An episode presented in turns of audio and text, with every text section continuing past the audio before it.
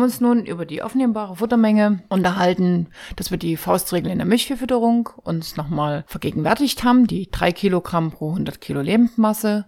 Wir hatten uns dann mit der Milch auseinandergesetzt, wie Milch zusammengesetzt ist, die an der Hauptsache viel Wasser enthält und nur 13 Prozent Trockenmasse, mit den Inhaltsstoffen der organischen Substanz, die Eiweiße 3,5 Prozent, das Fett 4 Prozent und der Milchzucker zu 4,5 Prozent. Und der brennbare Teil der Trockenmasse, die Mineralien bzw. die Vitamine, die zu 1 Prozent in der Milch enthalten sind. Dann können wir jetzt dazu kommen, die Futtermittel einzuteilen. Das ist ganz wichtig, weil die Futtermittel in ihrer Beschaffenheit, in ihrem Nährstoffgehalt, in ihrer Struktur, in ihrer Konservierbarkeit oder Frischverfütterungsbarkeit sehr, sehr unterschiedlich sind. Und man hat zwei große Einteilungen davor genommen. Einmal das Grundfutter, was sich in der Hauptsache aus grobem Futter zusammensetzt, und das Kraftfutter. Kraftfutter, das klingt schon so nach Kraft. Man hat dort im allgemeinen Futtermittel, die auf kleinsten Raum einen hohen Nährstoffgehalt haben. Also da sind häufig in einem Kilo Futtermasse viel, viel mehr Nährstoffe enthalten als in einem Kilo Grundfutter. Und das werden wir jetzt uns nochmal vergegenwärtigen. Grundfutter. Grundfutter sind ganz, ganz wichtig, weil ich die häufig selber wirtschaftseigen und kostengünstig herstellen kann. Grundfutter haben einen unterschiedlichen Nährstoffgehalt, haben pro Kilogramm Trockenmasse eine niedrigere Nährstoffzusammensetzung als die Konzentrate und ihr Nährstoffgehalt ist vor allen Dingen abhängig davon vom Standort, von der Vegetation, der Witterung und dem Schnittzeitpunkt. Also dort, wo ich sie angebaut habe, geerntet habe und natürlich dann, was an Umgebungsbedingungen an meinem Standort passiert. Wichtig hier besonders, weil wir ja viele Grundfuttermittel an unsere Wiederkäuer verfüttern, ist der Rohfasergehalt, der sehr hoch sein muss, vor allen Dingen dann, wenn ich Grundfutter an den Wiederkäuer verfüttere.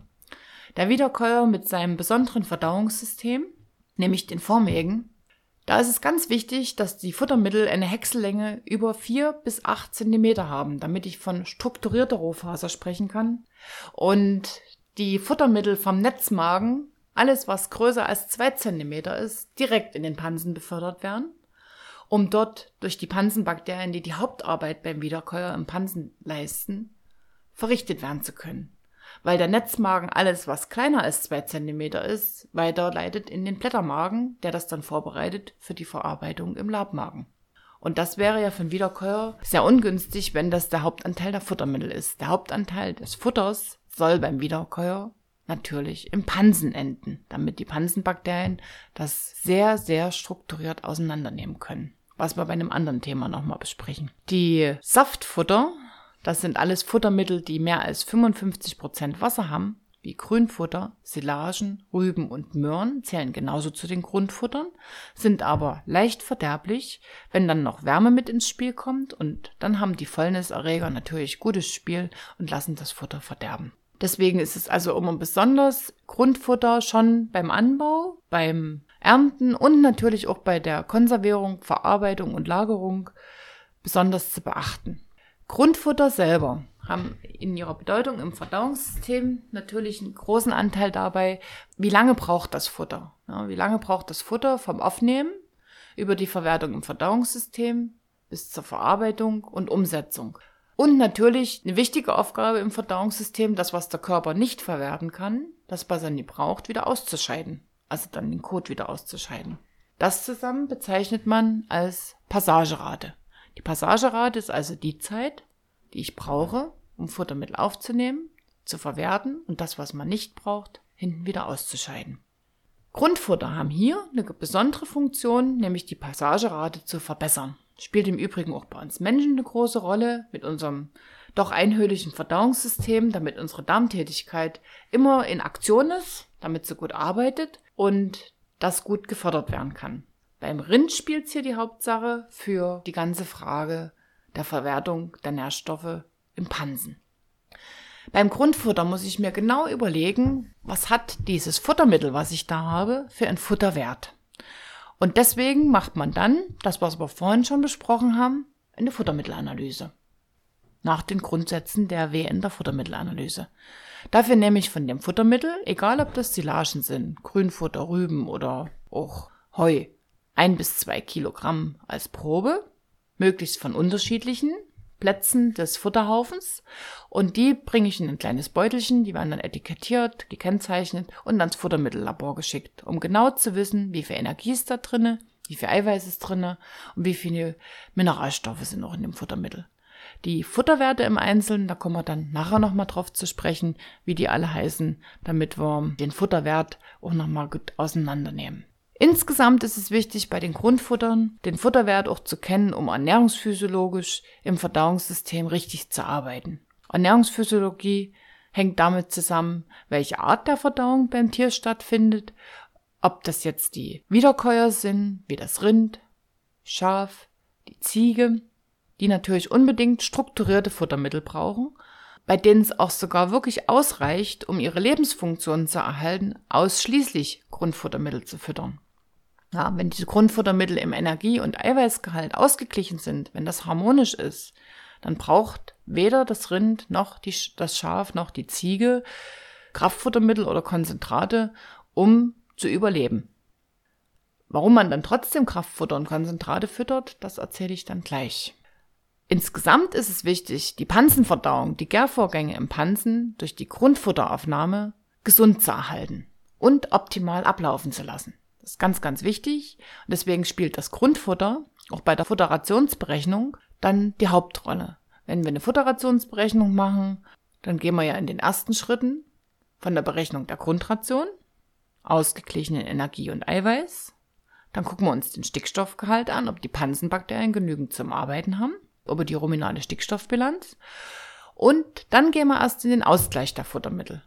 Und als aller, allerletztes Genauso wie wir das vorhin gemacht haben. Nur wenn das Tier erst in seinen Erhaltungswerten für Herz-Kreislauf, Lungenfunktion, Verdauung und die Körperwärme vollkommen gut versorgt ist, dann kann ich darüber nachdenken, was ich in Leistung umsetze.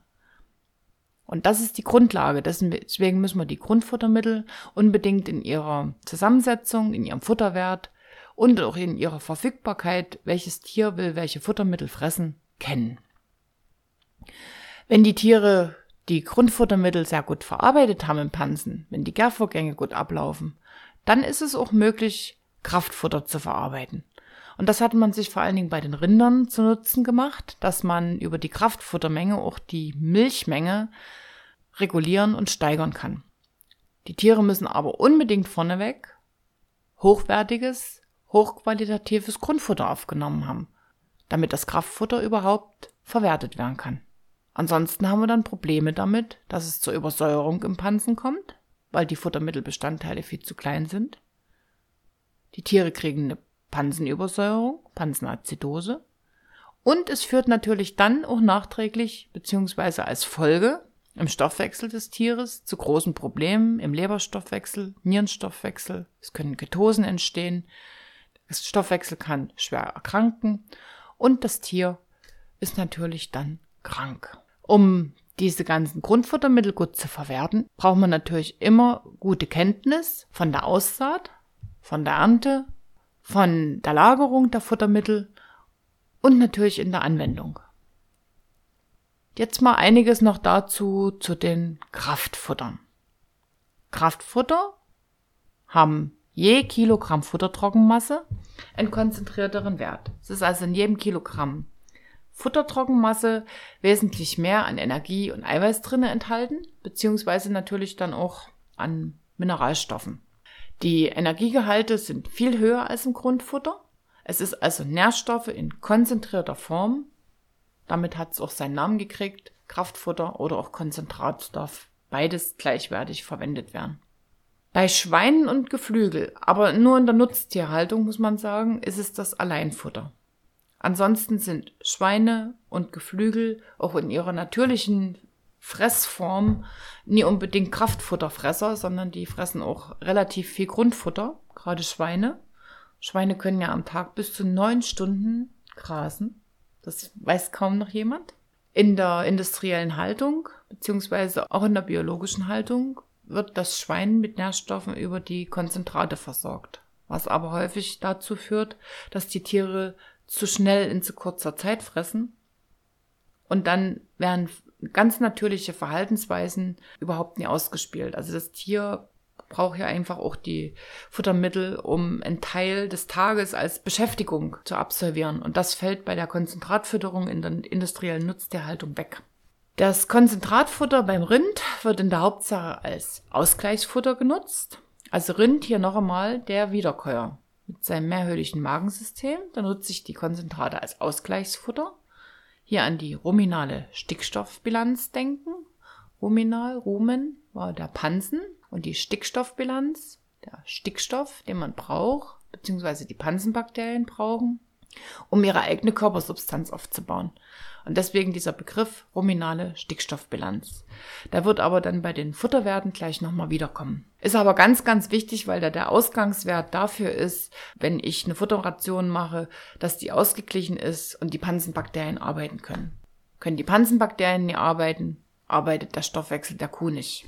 Das ist die Hauptvoraussetzung. Die Nährstoffdifferenzen, die auch beim Wiederkäuer durch Konzentrate ausgeglichen werden können, wäre noch ein zweiter Schritt. Das heißt also zwischen Energie und Eiweiß, wenn dort Differenzen vorliegen, dass zu viel Energie drinne ist oder zu wenig Eiweiß drinne ist. Oder zu viel Eiweiß und zu wenig Energie, je nachdem, wie man das dreht.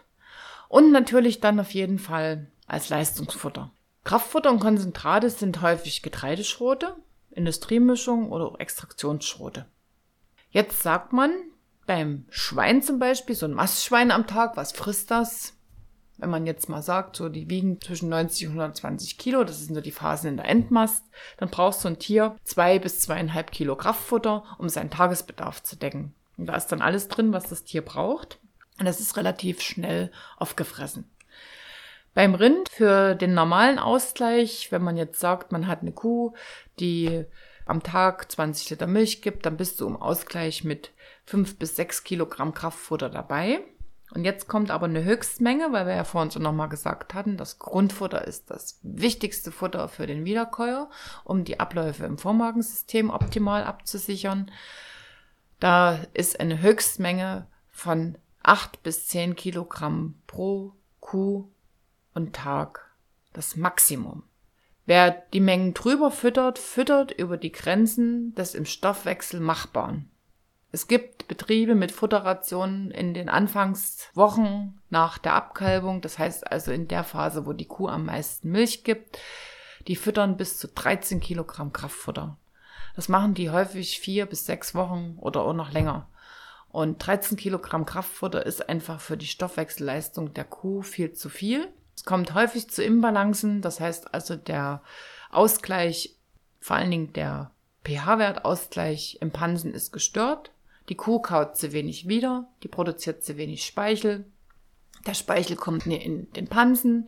Im Pansen werden die Säuren, die entstehen, die neutralisiert und das Milieu im Pansen wird sauer. Also der pH-Wert fängt dann immer an, so unter die 6,5 zu sinken, manchmal sogar unter 5 und dann wird's für die Kuh mehr als grenzwertig. Das ist aber, wie gesagt, nochmal was, was ich sehr gerne in einem eigenen Thema des Verdauungssystems mit euch bereden möchte. Für die Leistungsberechnung gibt es auch noch die Kennzahl bei den Konzentraten. Man spricht davon, ein Rind ist in der Lage, aus einem Kilogramm Kraftfutter circa zwei bis 2,5 Kilogramm Milch zu produzieren.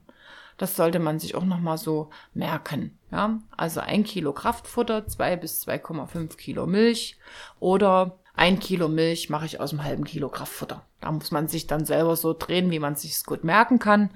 Und deswegen der Ansatz.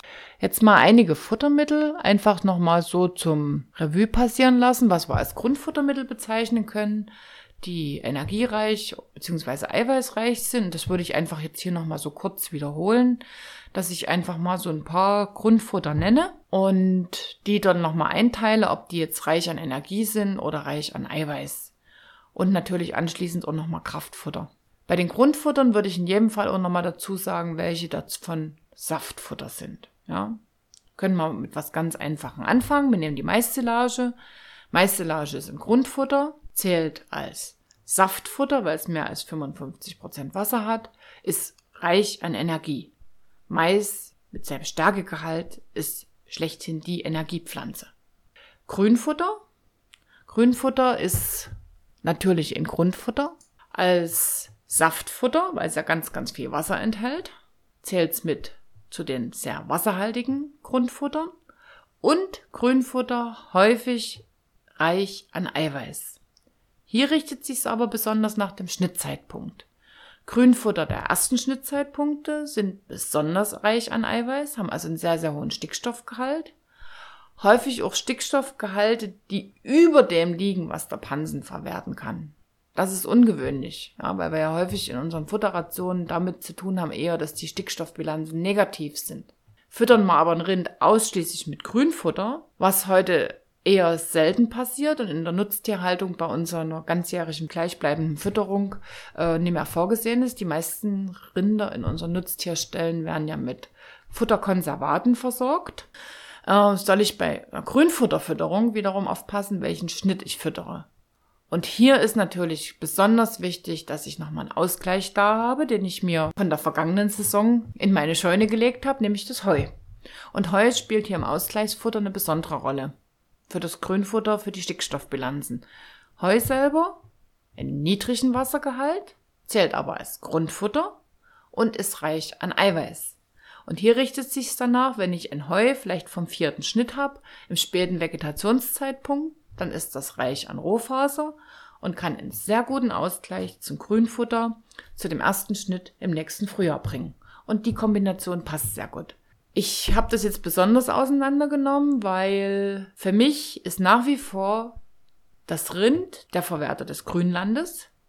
Die Rinder kommen aus der Steppe, die kommen aus dem halboffenen Grasland und das Grünfutter, beziehungsweise auch das wichtigste Konservat des Grünfutters, das Heu, ist für das Rind das beste Futtermittel. Und ich kann ein Rind ausschließlich mit einer guten Mischung aus Grünfutter und Heu komplett versorgen. Das sollte jeder, der Rinder egal ob als Milchrinder oder als Mastrinder hält, in seinem Hinterkopf mitbehalten. Ein Futterkonservat, was man natürlich aus dem Grünfutter machen, beziehungsweise auch vom Grünland gewinnen, vom gemischten Grünland, ist die Anwechselage. Als Futterkonservat nach der Milchsäuregärung. Anwechselage als Grundfutter. Wiederum Saftfutter, weil es auch wieder mehr als 55 Prozent Wasser hat. Und es zählt als eiweißreich. Das wäre einfach zu den wichtigsten Grundfuttern. Man könnte natürlich auch den Bierträber hier noch verarbeiten als Grundfutter, ne? der auch wieder als Saftfutter beziehungsweise äh, Energiefutter oder auch Eiweißfutter gilt. Das, der Bierträber ist ja bei der Herstellung des Bieres, nach der Vergärung des Bieres, ein wichtiges Futtermittel und wird in Betriebslagen, die nah an der Brauerei sind, noch sehr häufig mit verwendet. In kleinen Mengen, um das Futter praktisch aufzuwerten und aufzubessern. Jetzt würde ich nochmal drauf zu sprechen kommen auf die ähm, Kraftfutter und Konzentrate. Hier ist es auch ganz wichtig, den Unterschied zu machen. Wir hatten vor uns mit dem Mais angefangen und aus dem Mais machen wir nicht nur Silage, sondern auch Maisschrot, weil wir auch die Körner gewinnen. Körnermais angebaut und den dann als sehr wichtiges Kraftfutter. Und es bleibt natürlich, so wie der Mais als ganze Pflanze ist, zählt auch der Maisschrot als Energiekonzentrat. In der Hauptsache enthält das sehr, sehr viel Stärke. Beim Mais einfach auch nochmal merken, Mais hat immer eine negative Stickstoffbilanz. Mais könnte ich nie ausschließlich an Wiederkäuer verfüttern, da hätte ich mit der Zeit dann große Probleme im Pansenstoffwechsel. Weitere Konzentrate sind dann, damit wir das jetzt ein bisschen ausgleichen, die Sojabohne, Sojabohne als Extraktionsschrot ein wunderbares Kraftfutter. Und die Sojabohne ist die, die pro Kilogramm Futtertrockenmasse den höchsten Stickstoffwert hat.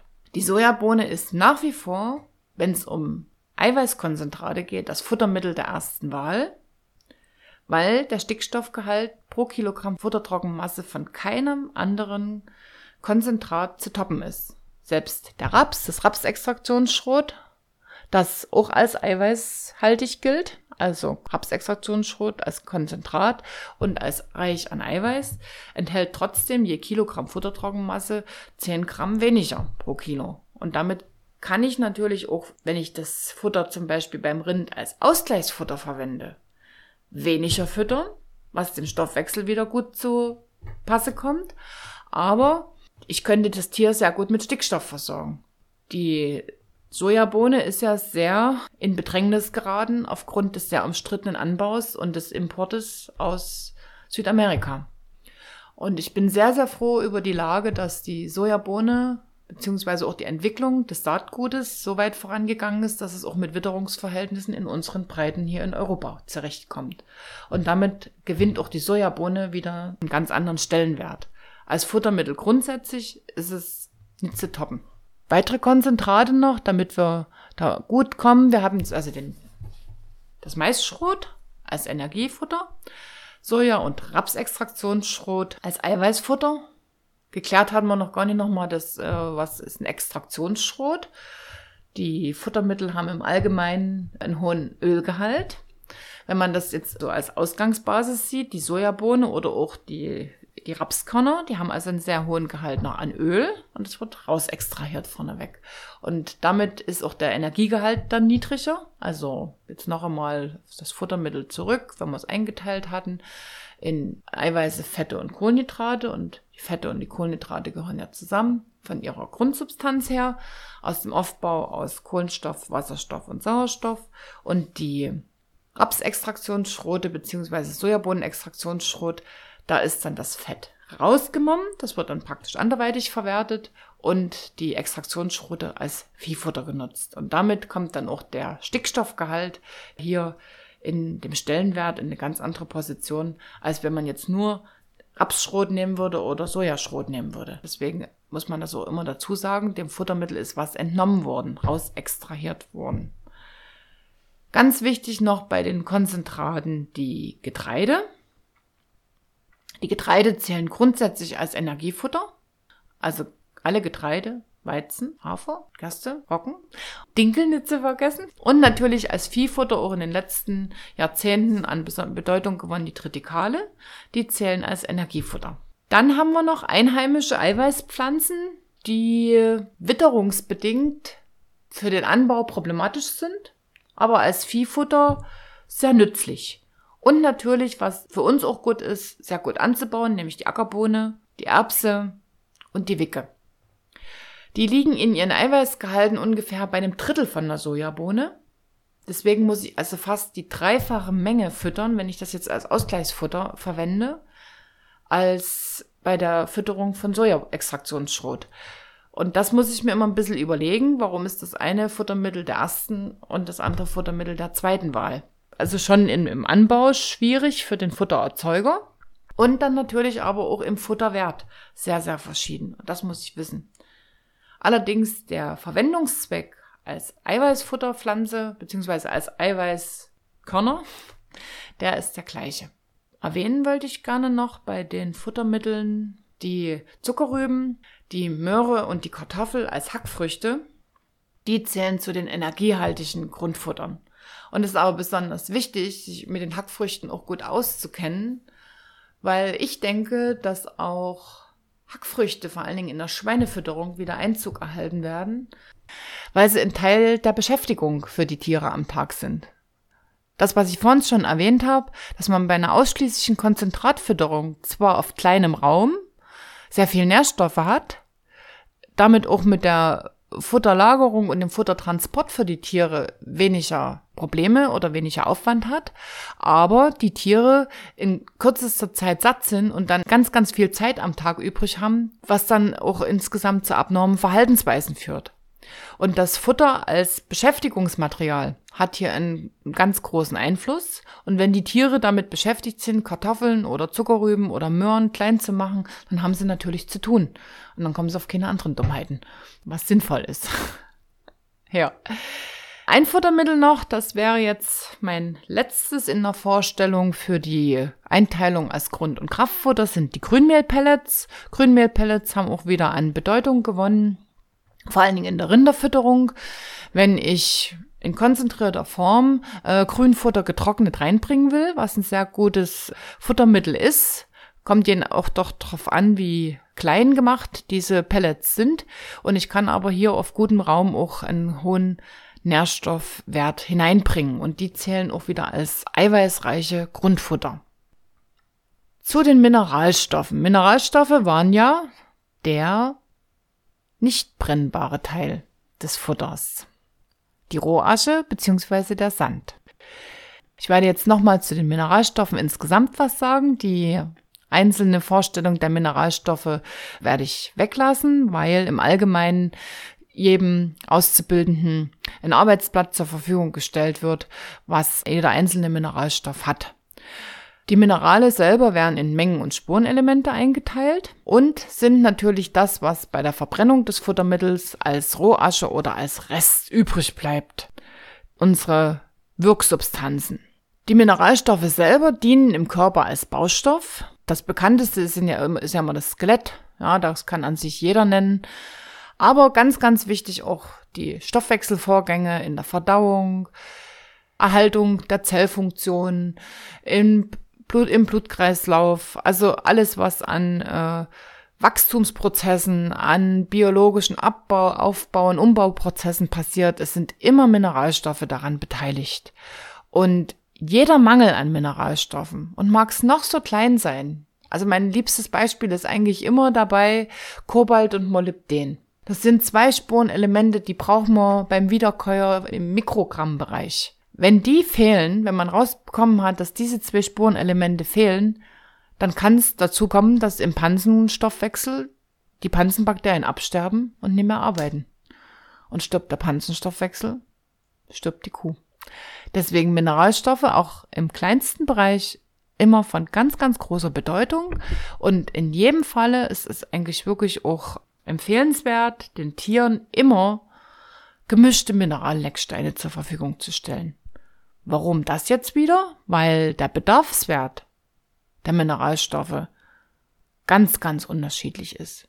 Selbst die gleichen Nutztiere, gleiches Geschlecht, gleiche Leistung haben trotzdem unterschiedliche Bedarfswerte, weil der biologische Auf-, Ab- und Umbauprozess bei jedem ganz individuell ist. Und wenn man es jetzt nochmal so zusammenfasst, die Bedarfswerte sind abhängig von der Tierart, vom Geschlecht, vom Alter, der Lebendmasse, der Leistung und die schwanken insgesamt. Das müssen wir uns nochmal äh, vergegenwärtigen, weil damit wir mal eine Zahl haben, in dem Bereich von 20 Gramm bis 300 Gramm. Also es sind keine Kilogramm, die wir brauchen insgesamt, sondern es sind Gramm und manche ebenso wie Molybden oder Kobalt im Mikrogrammbereich. Und das sollte man immer wissen. Also je höher und intensiver die Leistung, umso höher ist natürlich auch der Mineralstoffbedarf. Und wir liegen also bei der Milchkuh, die so 40 Liter Milch erzeugt am Tag, gut und gerne bei 300 Gramm. Jetzt wird aber die eine Kuh 350 brauchen und die andere braucht bloß 280. Und es wird auch insgesamt niemand bei der Futtermittelverteilung durch den Stall gehen oder jeder Kuh nur in einem kleinen Neppel äh, die Mineralstoffe verteilen, sondern die werden ja mit eingemischt. In die Mischration im Allgemeinen ist das ja unsere Form der Futterdarbietung. Und da kann das auch schon wieder schwanken, was dann bei jeder Kuh wieder vorm Futterplatz liegt. Und deswegen sind Minerallecksteine, die so angeboten werden, dass die Tiere jederzeit ungehindert dahin gehen können und sich ihre Mineralien holen können. Also unabdingbar ist ganz wichtig. Nennt man dann auch wieder die Ad libitum Fütterung. Nach Belieben die Minerallecksteine aufsuchen und sich seine Bedarfswerte absichern. Die ganz individuellen.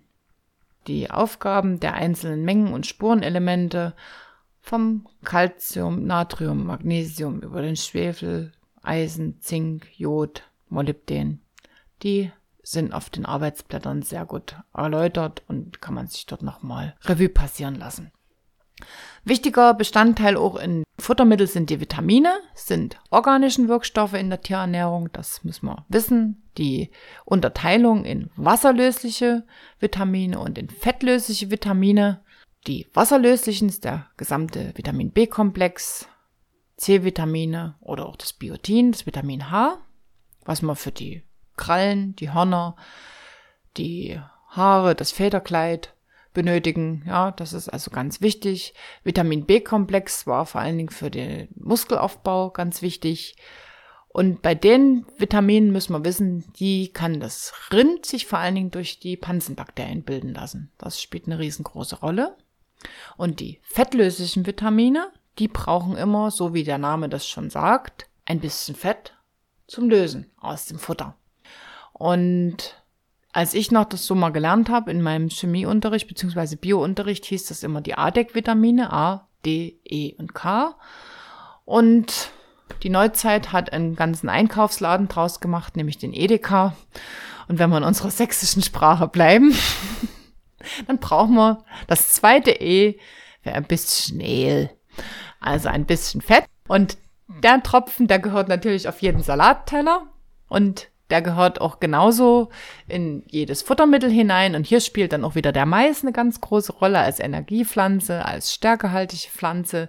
Es spielen dann auch Futtermittel eine Rolle, die natürlich viel Fett enthalten. Manchmal wird sogar noch künstlich Fett in die Futterrationen hineingebracht. Das muss man dann selber entscheiden, je nachdem, was man dann füttert. Aber hier spielt es dann eine Rolle, um auch die Vitamine mit herauslösen zu können. Die einzelnen Vitamine in ihrer Funktion ist hier genauso empfehlenswert, noch einmal nachzulesen. Das würde ich jetzt sagen, das sprengt den Rahmen unseres Podcastes. Futterzusatzstoffe, das ist noch ein interessantes Thema, was unbedingt zur Fütterung dazugehört, weil Futterzusatzstoffe machen das Leben süßer, es riecht besser, es hält sich besser, es verbessert die Konsistenz, damit auch die Haltbarkeit. Also es verbessert auch diese Aufnahme in, im Aufnahmevermögen, was die Konsistenz betrifft. Und natürlich spielen auch Aussehen und Geruch eine große Rolle. Ja? Also das Auge und die Nase vor allen Dingen unserer Nutztiere, die fressen mit. Und da hat es eine ganz, spielt eine ganz große Rolle. Was machen diese und wer ist hier überhaupt zugelassen als Futterzusatzstoff? Wer darf damit hinein? Futterzusatzstoffe neben der Verbesserung des Aussehens, Geruch, Geschmack, Konsistenz und Haltbarkeit spielt auch noch eine ganz wichtige Rolle, um Medikamente zum Beispiel in Futtermittel mit hineinbringen zu können. Das wird gerne bei Geflügel und bei Kaninchen gebracht, um Krankheiten einfach vorzubeugen. Diese berühmten Coccidiostatika, Coccidien, das waren ja die kleinen Parasiten im Darm. Und hier spielt es eine große Rolle. Das kann man über die Futtermittel einfach für einen gewissen Zeitraum an die Tiere mit verfüttern. Die Futtermittel, die mit Medikamenten behandelt sind, die sollten immer bloß einen gewissen Zeitraum, also auch unbedingt nach Fütterungshinweis angewendet werden, um dann nicht die Tiere mit einer Dauermedikation von Medikamenten zu versorgen, beziehungsweise dann Resistenzen zu erzeugen, weil wenn ich immer in, eine Medizin kriege, dann reagiert mein Körper irgendwann nicht mehr drauf oder er hyperreagiert und will das gar nicht haben. Diese Futterzusatzstoffe, damit das besser schmeckt, besser riecht, besser aussieht, die müssen natürlich auf ihre Wirksamkeit kontrolliert werden. Sie müssen auch kontrollierbar sein. Ich muss die also auch im Futtermittel wieder nachweisen können. Und was ganz, ganz wichtig ist, da wir ja mit unseren Nutztieren in erster Linie Lebensmittel produzieren, die wir entweder von den Tieren regelmäßig nutzen oder dann auch das Tier selbst als Verwerter zur Verwertung uns zuführen indem wir es als Fleisch auch aufessen, dass sie gesundheitlich unbedenklich sind, was wir da an Futterzusatzstoffen angewendet haben. Und die sollten auf jeden Fall medizinisch keinerlei Anwendungsvorbehalt haben. Sie sollten sich positiv auf die Leistungen auswirken und sowohl für das Tier als auch für den Menschen gesundheitlich unbedenklich sein. Gut ist es noch, was wichtig ist, dass alle Futterzusatzstoffe sich auch gut abbauen lassen, das heißt, dass sie umweltverträglich sind. Ja, nicht, dass die dann irgendwo als Rest übrig bleiben und dann nie abgebaut werden können und dann die Tiere im Stoffwechsel belasten und natürlich uns Menschen oder auch die gesamte Umwelt belasten. Ja, was kann da zum Beispiel alles rein? Was hätten wir da für Beispiele? Ich kann Präparate verwenden, wie Milchsäurepräparate, als Silierhilfsmittel oder auch um die Darmflora zu stabilisieren. Das sind sogenannte Probiotika die das Leben fördern. Ich kann auch Leistungsförderer einsetzen. Ich kann Antioxidantien einsetzen, also dass zum Beispiel sich Futtermittel länger halten, dass sie nie oxidieren, nie verseifen. Ich darf eben, wie gesagt, auch Antibiotika einsetzen oder Chemobiotika oder ich kann Enzyme einsetzen, die das Futtermittel in der Verarbeitung, im Stoffwechsel fördern. Was ganz gut ist, ich kann auch noch Aroma- und appetitanregende Stoffe verwenden, damit es einfach besser riecht. Ich kann es zum Beispiel leicht rösten, das mögen Tiere gerne. Ich kann Vanillearoma reinbringen, darauf, also fallen alle Tiere fast rein, ne? also besonders Rinder. Rinder mögen Vanille besonders sehr. Ja. Und ich kann natürlich auch die Futtermittel verbessern. Ich kann also noch Bindemittel reinmachen, ich kann Gelierhilfsmittel reinbringen, damit die äh, besser verarbeitbar sind oder auch von den Tieren besser aufgenommen werden.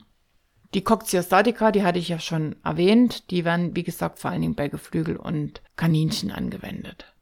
Ich kann auch in die, als Futterzusatzstoffe Säureregulatoren reinbringen. Das geht, das funktioniert. Und ich darf auch in, als Futtermittelzusatzstoffe Spurenelemente, Vitamine, Provitamine oder ähnlich wirkende Stoffe verwenden. Und ich kann daneben auch wasserbindende Stoffe, dass also das Futtermittel sich sozusagen nee, entwässert, also dass damit die Futtermittelbestandteile zusammengehalten werden. Da kann ich äh, Stoffe hineinbringen, die die Qualität des Futtermittels erhalten, damit es dann zum Beispiel nie auseinanderfällt oder schneller verdirbt. Risiken in Futtermittel. Dazu mal so ein paar Sachen, einfach was ein Risiko sein kann. Das nochmal so als Wiederholung, bevor ich dann auch nochmal dazu komme, was an verbotenen Stoffen nicht drinne sein darf. Sein könnte und aber nicht drinne sein darf. Na, jetzt erst nochmal, nachdem wir uns über Futterzusatzstoffe, die also erlaubt sind, unterhalten haben, noch einmal das Risiko aus Futtermitteln. Was darf, was könnte in Futtermitteln drinne sein, was stellt ein Risiko dar? Und da geht es vor allen Dingen um die Dinge, die bei der beim Pflanzenwachstum passieren können, dann auch bei der Ernte oder bei der Konservierung. Da können also einige Sachen in Futtermitteln reinkommen, die da nicht reingehören und auf die wir bei der Pflanzenerzeugung besonders achten müssen. Das sind vor allen Dingen toxische Pflanzenstoffe, das sind Toxine, das sind Nitrate, das wäre Betain, das sind Amine, das sind Glykoside und Glucosinolate. Es ist ja einfach so, damit ihr auch fürs Verständnis ein paar Beispiele habt. Es ist ganz gut, wenn man die dann schon noch aufzählen kann. Was kann noch bei der Futterwerbung bzw. Futtererzeugung passieren? Es kann zu Verunreinigungen kommen. Es kann dazu kommen, dass Rückstände hineinkommen, dass das Futter kontaminiert ist mit Sachen, die auf dem Acker gewesen sind und zu Verschmutzung. Hier wären wieder Beispiele mal dazu einfach, dass Sand reinkommt, Erde reinkommt, dass Staub drinne ist, zum Beispiel, wenn Kraftfutter gelagert wird in einer großen Halle und viel Staub sich entwickelt, der sich auch wieder niederschlägt, wenn das nie in einem vernünftigen Rahmen gehalten wird, kommt da sehr, sehr viel auch ins Futter hinein. Dünger, dann Chlor, Kohlenwasserstoffe, Dioxine. Es können natürlich auch, wenn Futtermittel falsch angewendet werden oder die gar nicht verfüttert werden sollen, wie zum Beispiel Tierknochenmehl, dann, dass da Prionen reinkommen. Also man ist sich dann nicht so ganz sicher, weil die normalerweise bei der hohen Erhitzung und bei dem hohen Druck abgetötet werden. Aber seit die BSE-Krise war, also seit die Rinder an BSE erkrankt sind, weil nachweislich wahrscheinlich Tierkörpermehl gefüttert wurde, hat man auch festgestellt, dass auch wieder äh, Verbindungen in den Kreislauf zurückkommen können und da hat man gesagt, auf jeden Fall dürfen an einem Pflanzenfresser keine tierischen äh, Futtermittel mehr verfüttert werden. Und das wäre ja sowas, wenn ich Tierknochenmehl als Mineralfutter den Kleingemahlen füttern will, dann kann ich dort auch wieder Krankheitskeime mit reinbringen. Wir waren da jetzt bei Verunreinigungen angelangt. Da können auch dann Parasiten eine Rolle spielen. Schadnagerexkremente, wenn wir also Ratten und Mäuse in unseren Vorratslagern haben, ne, die dann da ihren Kot ablassen und die sind dann im Futtermittel drinne, die auch wiederum Krankheitserreger mit sich bringen, Salmonellen, Clostridien, Listerien, ja, das kann alles vorkommen, die als Keime in unseren Futtermitteln als Verunreiniger da sein können. Bei den Risiken aus Futtermitteln spielt die Futterverderbnis noch eine große Rolle. Futterverderbnis im Zusammenhang mit Nährstoffverlusten. Das heißt also, der Energie- oder Eiweißgehalt vom Futter sinkt. Ja, also pro Kilogramm Trockenmasse ist dann einfach nicht mehr so viel an Nährstoffgehalten drinne. Futterverderbnis auch durch die Anreicherung mit Giften, Anreicherung mit Toxinen. Dann ganz wichtig, das hat man heute schon mal, wenn vor allen Dingen Wasser bei Saftfuttern im Spiel ist und auch erhöhte Temperaturen, ja, dass dann zu einer Keimanreicherung kommen kann. Pilze, Bakterien, die dann zu Fäulnis führen und das Futter verderben lassen. Futterverderbnis spielt auch in der Änderung der Sensorik eine Rolle. Also das ist anders in der Aufnehmung. Unsere Tiere riechen ja vor allen Dingen, äh, vor allen Dingen am Anfang am Futter. Und wenn das dann anfängt, äh, unangemessen zu riechen, dann lehnen sie das auch ab. Und insgesamt führt Futterverderbnis natürlich auch zu Qualitätsverlusten. Das können wiederum sein Proteinabbauprodukte, Gärsäuren, die Sporen hatte ich ja schon erwähnt, oder auch dann natürlich unerwünschte Keime aus Bakterien. Dann ganz wichtig auch noch das Risiko aus Futtermitteln hier im Bezug auf Fehler bei der Futteraufbereitung. Die letzten Jahre haben es uns gezeigt, gerade wenn bei Hitze Futter konserviert wird, beziehungsweise Futter geworben wird, was verfüttert wird. Wenn man jetzt mal daran denkt, wenn zum Beispiel Silagen im Futterhaufen anfangen sich zu erwärmen, dann kommt es schon wieder zu Fermentationsprozessen, die wirken giftig auf den Stoffwechsel der Tiere, wenn sie das Futter fressen. Nicht bloß bei Silagen, sondern vor allen Dingen auch bei Grünfutter. Wenn ich Grünfutter äh, abgehauen habe und bringe das als großen Haufen in den Stall, dann erwärmt das sich und wenn die Tiere dieses Futter fressen, dann fallen sie um und können sterben. Weil also die ersten Fermentationsprozesse schon eingesetzt haben durch die Hitze und die führen am Ende, können die zum Tod auch der Tiere führen. Das muss man immer beachten. Futteraufbereitung wäre noch weiterhin die ganze Frage des Zerkleinerns oder Musens beim Futter oder ein zu hoher Wassergehalt. Beziehungsweise auch, wenn das Futter konserviert wird, bei Silagen wollen wir ja als erwünschte Gärung eine Milchsäuregärung haben. Und wenn das zum Beispiel eine Fehlgärung ist, wenn dann viel Buttersäure entsteht, dann ist das Futtermittel im Grunde genommen verdorben. Ja, das müssen wir uns dort nochmal vergegenwärtigen. Wozu führt das am Ende? Das führt zu Unverträglichkeiten, das führt zu Inakzeptanz, die Tiere möchten das nicht. Und schon, wenn man so eine Abneigung bei einem Futtermittel hat, das geht uns ja Menschen auch so, wenn wir was essen und das Essen steht vor uns und wir wollen das eigentlich gar nicht. Oder wir haben dann so eine natürlich, es riecht so komisch und wir möchten das nicht und wir haben so ein komisches Gefühl der Ablehnung, dann geht das den Tieren ganz genauso. Und das führt natürlich zur Inakzeptanz. Am Ende, wenn sie das dann doch fressen, weil nichts anderes da ist, reagiert die Verdauung und die Verdauung zeigt uns dann, dass das, was wir da gemacht haben, nicht richtig war. Aber dann ist es schon häufig zu spät. Nach den Futterzusatzstoffen und den Risiken aus den Futtermitteln noch ganz kurz was zu unerwünschten beziehungsweise auch verbotenen Stoffen in Futtermitteln. Das muss man immer wissen. Was gehört gar nicht hinein? Was geht also in der Futtermittelerzeugung, Verfütterung und im Futtermittelverkauf überhaupt nicht? Alle Futterstoffe, die die Gesundheit beeinträchtigen oder das Tier in seinem Haltungs- und Leistungsbedarf nachteilig beeinflussen, die sind unerwünscht bzw. verboten. Sobald die Unbedenklichkeit auf unsere Gesundheit bzw. in allererster Linie ja die Gesundheit des Tieres ausgerichtet ist, dann haben diese Stoffe in Futtermitteln gar nichts zu suchen. Und da geht es vor allen Dingen um folgende. Stoffe, die nicht drinne sein sollen, aber durch den Anbau von unseren Futtermitteln mit drinne sein können, geht es zum Beispiel vor allen Dingen um Pilzgifte. Pilze, Fäulnis, wenn wir an Silagen denken, die sogenannte Abdecke auf dem Silo, die hat in der Fütterung oder als Futtermittel vor dem Tier nichts zu suchen. Damit vergifte ich die Tiere, ich bringe sehr starke Gifte in das Tier hinein, die müssen, mit denen muss der Stoffwechsel des Tieres fertig werden. Und das kann es bis zum gewissen Maße auch puffern, aber im Allgemeinen führt es immer zu Stoffwechselschädigungen und das kann auch am Ende zum Tod der Tiere führen. Und das wollen wir ja auf gar keinen Fall.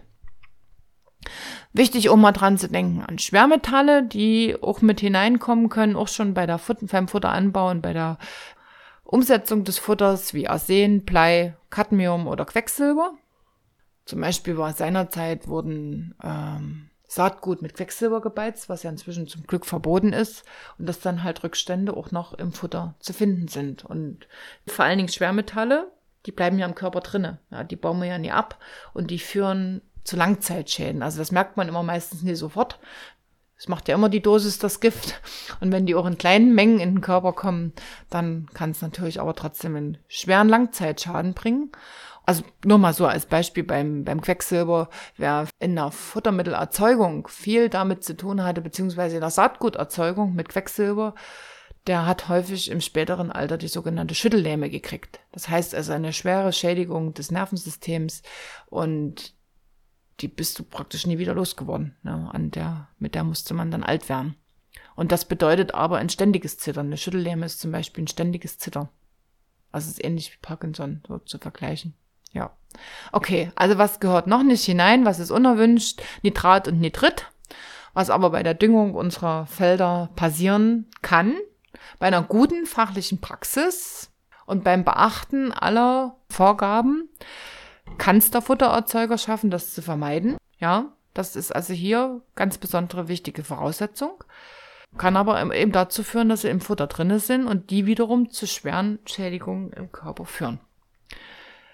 Weiter noch unerwünscht sind Senföle oder Glucosinolate. Das sind alles so vor allen Dingen Stoffe, die zu Blähungen im Verdauungsstoffwechsel führen. Also wenn man zum Beispiel viel Kohl isst oder viel Raps füttert, ja, dann kann es dazu führen, dass die Bakterien im, im Verdauungssystem beziehungsweise dann im Darm auch äh, viel Gas bilden und das kann also auch zu schweren Krämpfen am Ende führen, wenn das übertrieben wird. Was noch nicht so besonders erwünscht ist, ist Blausäure, zum Beispiel die Nüssen, Bohnen, Leinsamen oder ein Apfelkern oder bittere Mandel drin sind. Dann auch in Lupinen kann man häufig Alkaloide finden. Das ist auch nicht besonders erwünscht, weil das einfach, es macht immer die Dosis das Gift. In kleinen Mengen kann der Körper das gut puffern, aber alles, was dann drüber hinausgeht, muss nicht sein. Die ganzen Stoffe, Mykotoxine, Schwermetalle, Nitrat, Nitrit, Senföle, waren jetzt erstmal nur unerwünschte Stoffe. Das heißt, wir finden die in unseren Futtermitteln in kleinen Mengen schon immer wieder. Ne? Also hier dran denken, die kann der Körper verarbeiten, aber da macht die Dosis das Gift. Bis hin, dass man daran sterben kann. Ja? Und jetzt gibt's Dinge, die gehören gar nicht hinein. Da gibt's eine ganze lange Liste, die man als Futtermittel beziehungsweise als Stoffe in Futtermitteln überhaupt nicht akzeptiert und damit sind das verbotene Stoffe in Futtermitteln. Das wären sämtliche Verdauungstraktinhalte wie Kot und Urin, die haben da drinnen gar nichts zu suchen. Auch in bearbeiteter Form dürfen die nicht verwendet werden. Dann sämtliche tierische Erzeugnisse aus der Knochenmehlproduktion oder auch Fette, also auch Nebenprodukte der tierischen Erzeugung, dürfen nicht verwendet werden. Keine Stoffe aus der Erdöldestillation, Holz darf nie verwendet werden, also auch keine, so wie, wie Sägemehl, so eine Sachen dürfen nie als Off-Pepper für Futtermittel genutzt werden. Leder und Lederabfälle, Saatgut darf nie verwendet werden, Pflanzenschutzmittel kann man nie einfach in Futter mit beimischen. Dann feste kommunale Abfälle, also wie Haushaltabfälle, dürfen als Futtermittel nicht mehr verfüttert werden, weil einfach die Verderbnis zu groß ist und es nicht gelungen ist, den Verbrauchern beizubringen, die Haushaltreste, was ja an sich ein gutes Futtermittel ist, so zu trennen, dass sie für eine Nutztierhaltung verfügbar gemacht sind. Ich sag mal, im normalen Hobbyhaltung der Tiere, ja, wer hier seine Kartoffelschalen hat und hat seine Kaninchen zu Hause und kocht die, ja, warum musste man jetzt Kartoffelschalen kochen? weil sie Solanin enthalten können und damit das Verdauungssystem des Kaninchens sehr stark schädigen können. Und deswegen sollte man Kartoffelschalen noch immer gekocht verfüttern.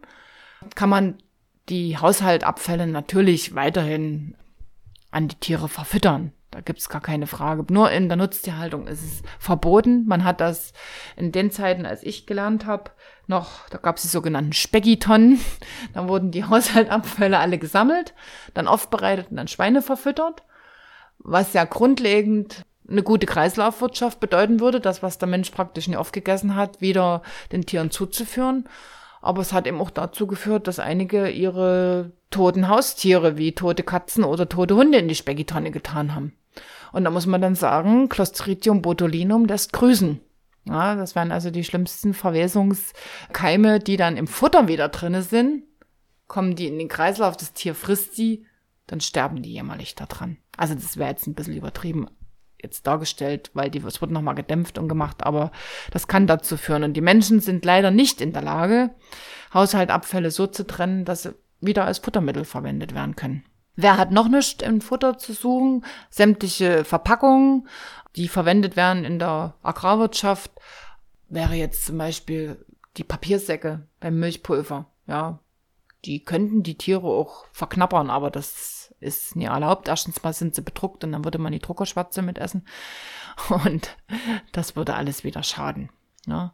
Was gehört noch nicht hinein? Reste von Pflanzenschutzmitteln. Hier hat man aufzupassen, dass das also immer getrennt ist. Futtermittel und Pflanzenschutzmittel, die haben miteinander nichts zu suchen. Desinfektionsmittel, Vorratsschutzmittel oder irgendwelche anderen organischen Lösungsmittel, die haben da drinnen nichts zu suchen. Das war jetzt nochmal ein ganz schöner Part zu allem, was in Futtermitteln drinne sein darf, damit es besser schmeckt, besser riecht, äh, sich besser verwerten lässt, was ein Risiko in Futtermitteln sein kann und natürlich was unerwünscht bzw. auch verboten ist, um unsere Gesundheit in allererster Linie von Tier und Mensch immer zu erhalten und alles, was wir als Futtermittel verwenden, unbedenklich sein zu lassen. Das wäre jetzt wieder ein Abschnitt in unserem Cooles zum Kauen. Und ich würde jetzt zum nächsten Teil kommen. Ich glaube, wir sind jetzt bei Teil 3 schon angelangt. Zu dem, was in Futtermitteln drinne ist.